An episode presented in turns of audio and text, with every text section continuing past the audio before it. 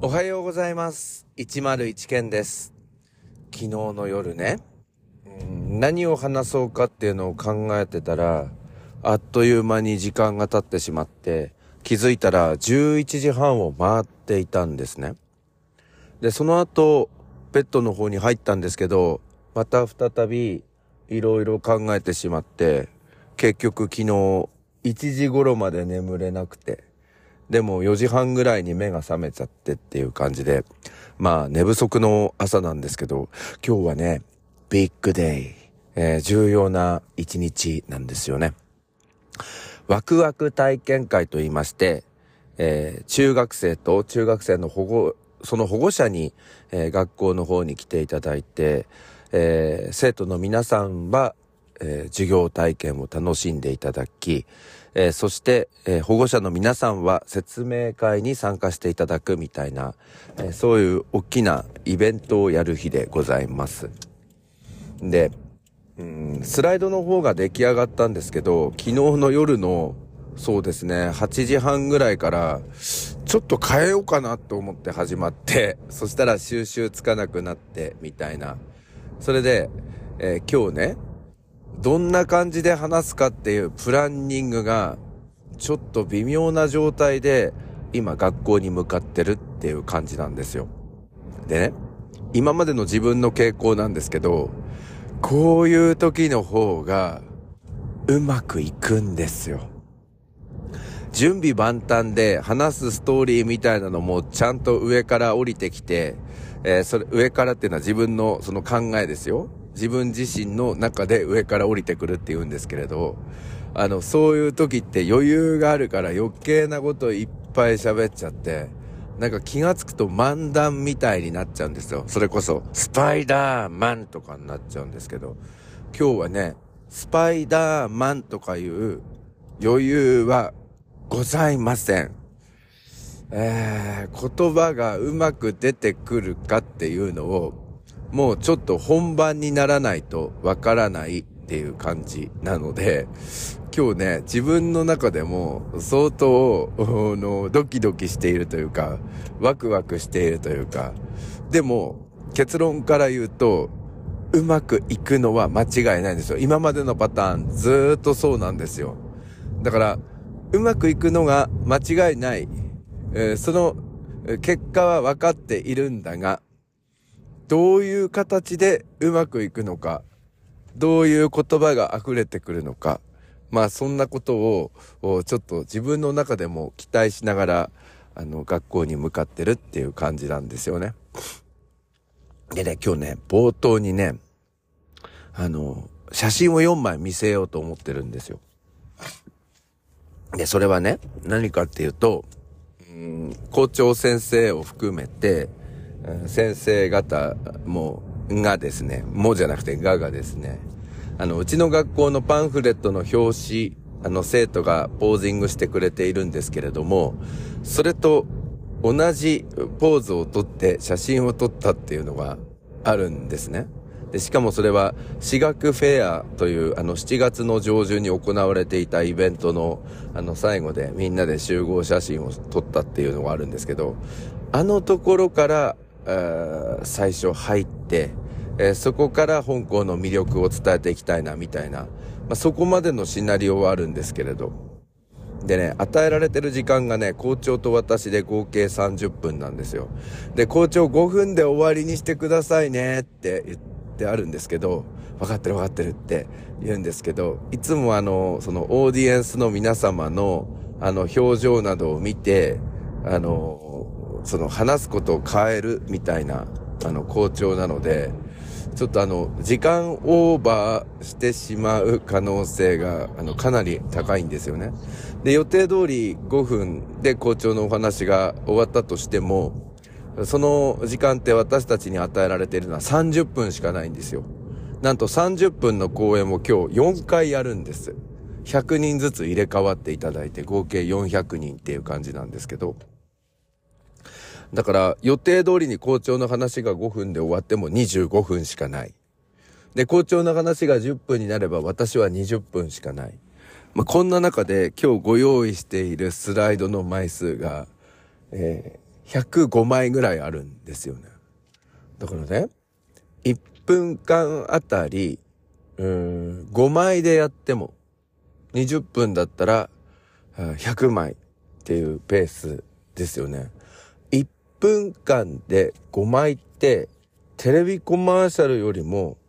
あの、短くなるんですよ。テレビコマーシャルって、あの、15秒で一つの CM なんですよね。だから1分間に流せる CM ってテレビでは、えっ、ー、と、通常ですね、4つの CM しか流れないんですよ。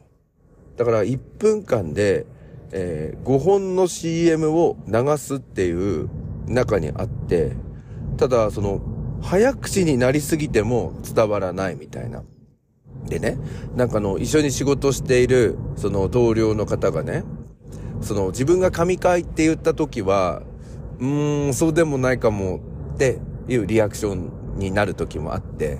で、自分が、うーん、うまくいかなかったなっていう時が、その彼女にとっては神回みたいな。だから話してる方がいいなって思ってるのは、まあこれは神回かどうかっていうのは私の場合は、あの、聞いてくださっている方のリアクションが良かったら、まあとにかく神回になるっていう感じなんですが、うーん、あの、その内容だけを捉えるとすると、なんか自分に、自分がその早口になってしまう、う時は、その、聞いてくれている、あの、同僚の方からすると、神回じゃないみたいなんですよ。だからね、捉え方によっては、あんまりこう、早口にならないで喋る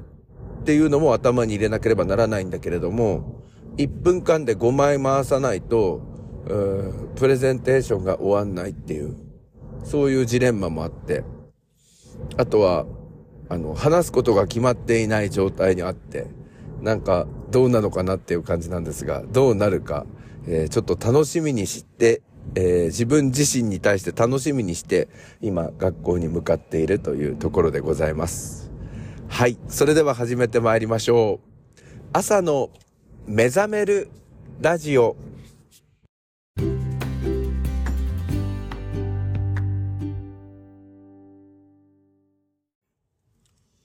改めましておはようございます。朝の目覚めるラジオナビゲーターの101健です。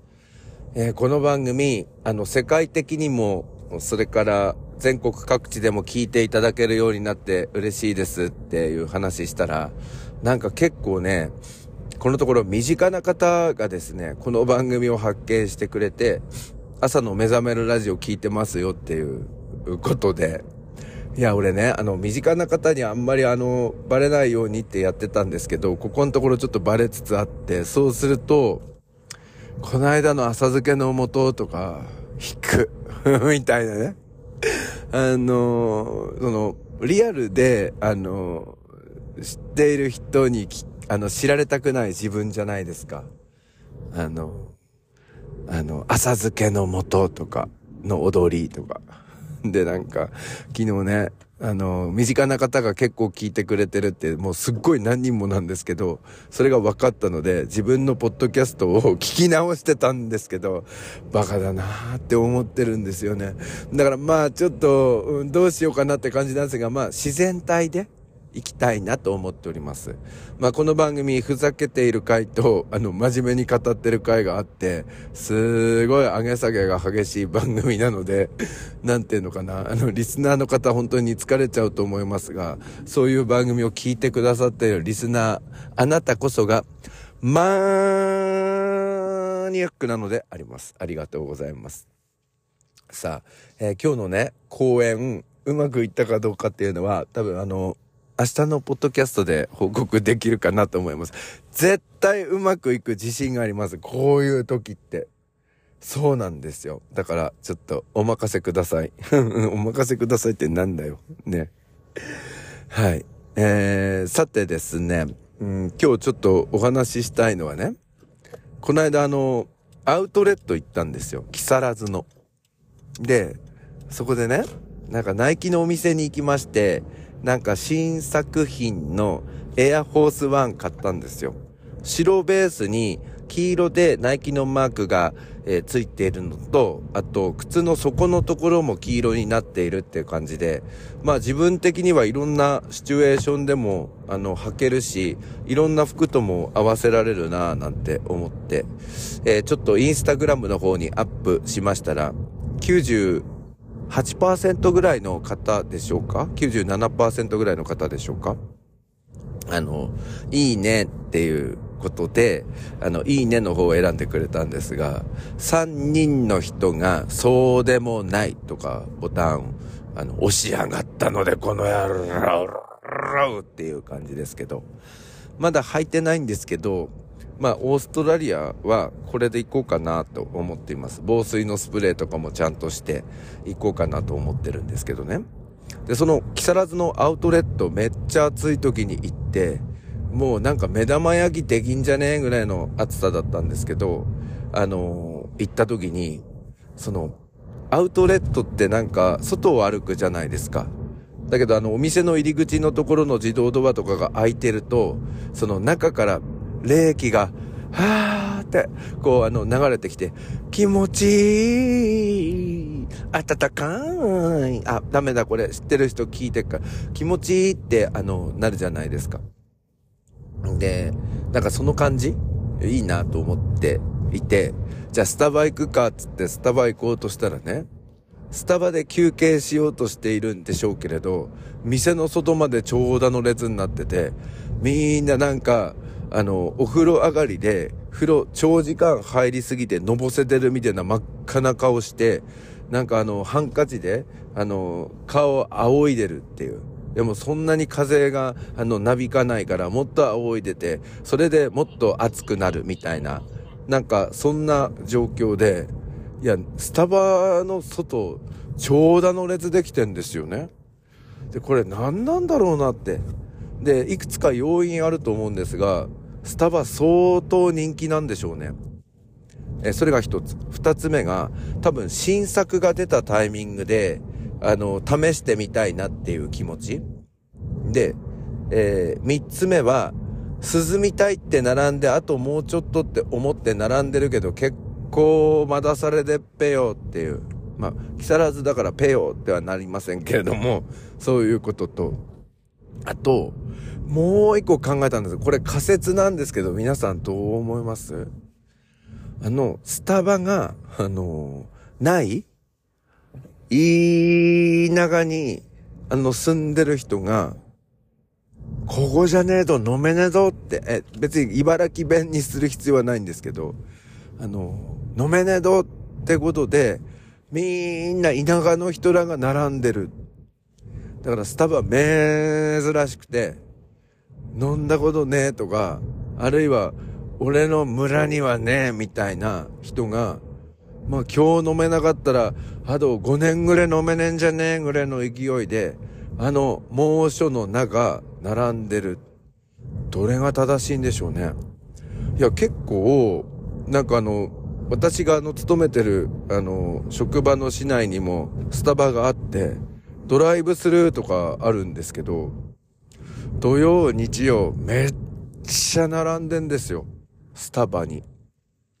で、やっぱりそのオーストラリアの人とかアメリカの人、まあイギリスの人とかもそうなんですけど、あのスタバは高いっていうあのイメージあるから、なんかスタバ行くんだったら、まあどっか近くのカフェでもいいかなみたいな考えの人もあるんですけど、なんか日本はスタバ高いけどめっちゃ人気があるじゃないですか。だけどね、ドライブスルー、あの、通りにはみ出るくらい並んでる時あるんですよね。なんか、オイルショックのガソリンスタンドみたい。だから、あれも、なんか、そんなに飲み出のがよって思う反面、多分、普段飲む機会ないから、珍しくて並んでんのか、それとも、オイルショックまあ、それはちょっと違いますよね。なんか、なんであいに並ぶんだろうなーって思うんですよね。珍しいのかな？それとも、まあその人にとってレアなのかな？それともすんごい田舎の方から、つくばのスタバ目指してくんのかな？みたいな。なんかそんなことを考えました。すいません。なんかあの大事なプレゼンテーションがあるのに、なんかオイルショックとかやってんのってどうなのかなと思いますけれども。まあ、あの、ちょっと今日頑張ってこようと思います。なんか今の、今のなんか変な話してるうちに、なんかうまくいく予感が、なんか減った。どうしよう、今日スタバの話とかしてたら。それはないけど。まあ、とにかく頑張っていきたいと思います。それでは皆さん今日も一日お元気で、いってらっしゃい。